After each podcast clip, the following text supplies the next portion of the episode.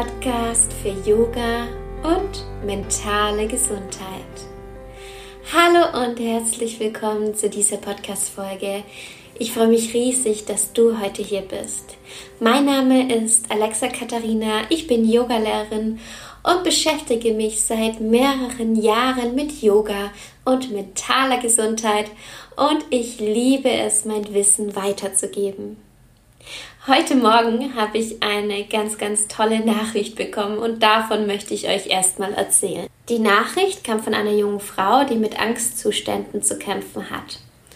Und sie hört schon diesen Podcast seit mehreren Monaten, also ist schon eigentlich von Anfang an mit dabei. Und damals ist sie dann auch zum Yoga gekommen und hat gemerkt, wie gut es ihr tut. Und sie hat mir berichtet, dass sie dadurch ihre Angstzustände wirklich in den Griff bekommen hatte. Und das ist so, so toll.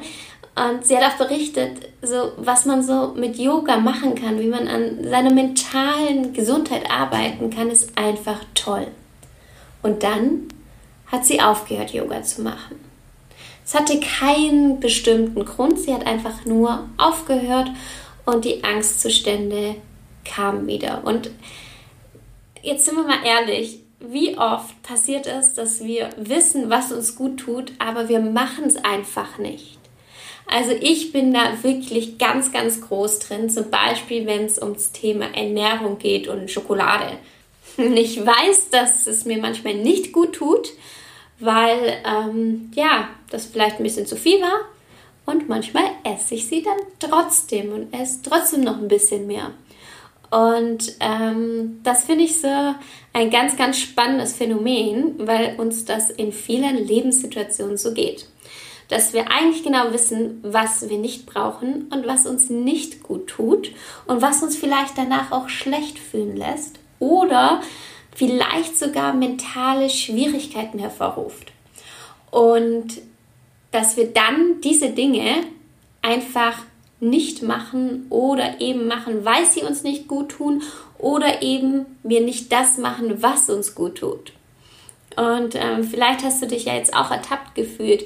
Ich finde so, es müssen nicht immer die großen Sachen sein, sondern einfach auch so die kleinen Dinge im Alltag. Und so ging es ihr eben auch mit Yoga. Sie wusste, dass ihr Yoga gut tut, aber hat es dann irgendwie wieder vergessen.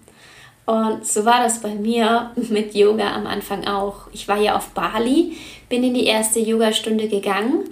Ich habe mich richtig, richtig gut danach gefühlt und dann habe ich es einfach nicht nochmals gemacht. Also dann habe ich es irgendwie vergessen.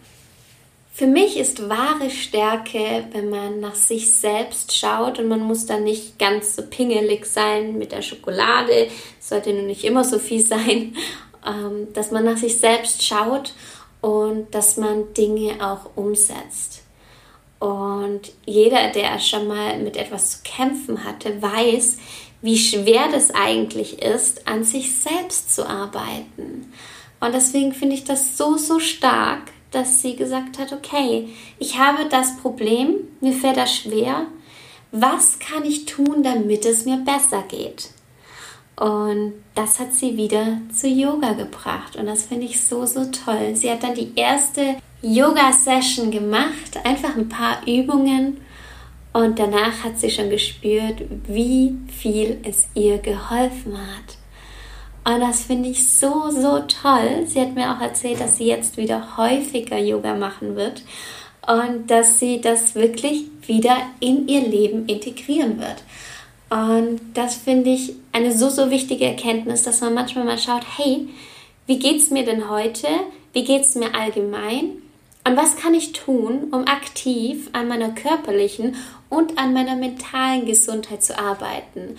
Und das ist jetzt nicht irgendwas, was man aufhört, was man dann sagt, okay, jetzt habe ich ähm, an mir gearbeitet, jetzt ist alles gut, jetzt habe ich, ähm, jetzt muss ich mein ganzes Leben lang nichts mehr tun.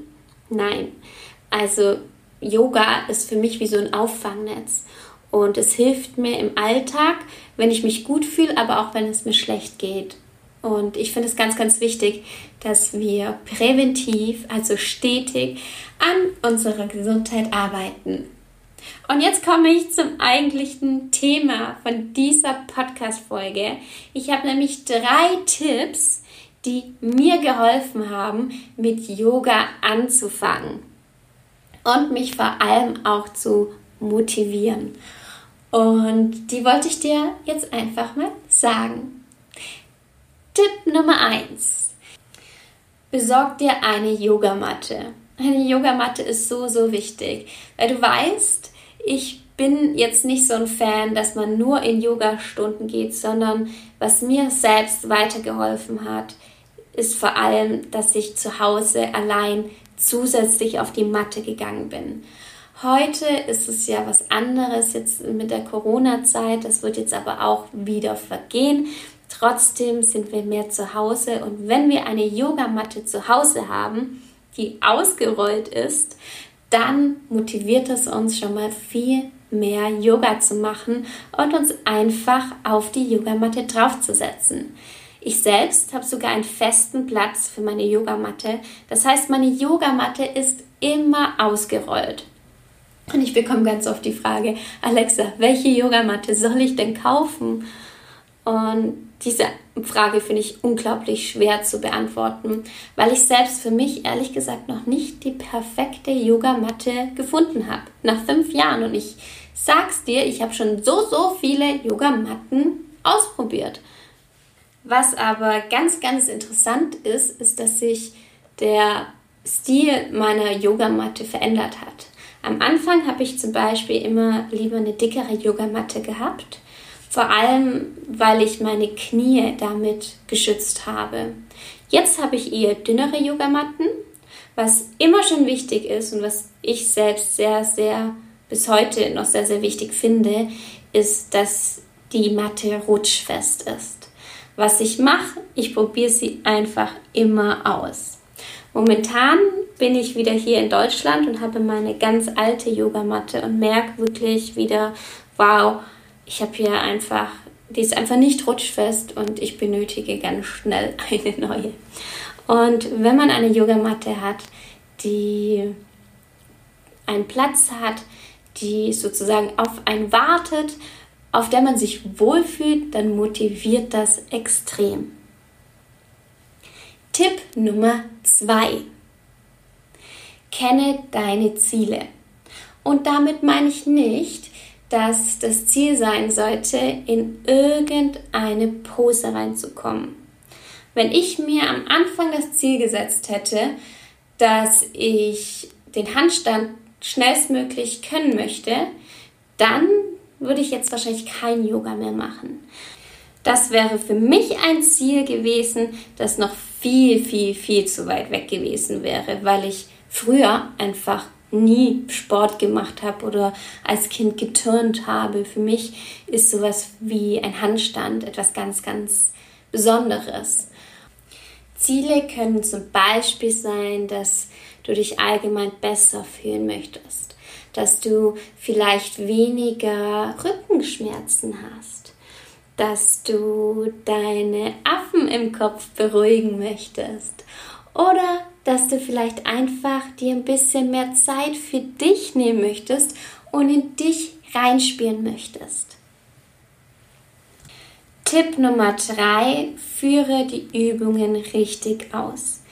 Wie bei jeder anderen Art der Bewegung kann man sich eben auch beim Yoga verletzen.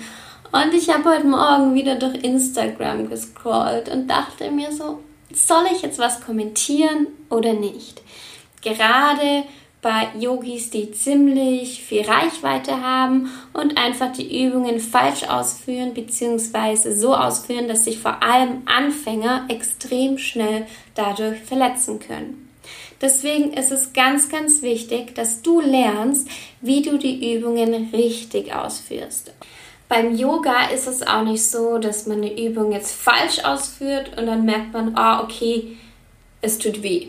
Zum Beispiel, wenn du jetzt auf eine Herdplatte äh, langst, merkst du ziemlich schnell, ouch, das, das war jetzt nicht so gut. Ja, das tut mir weh.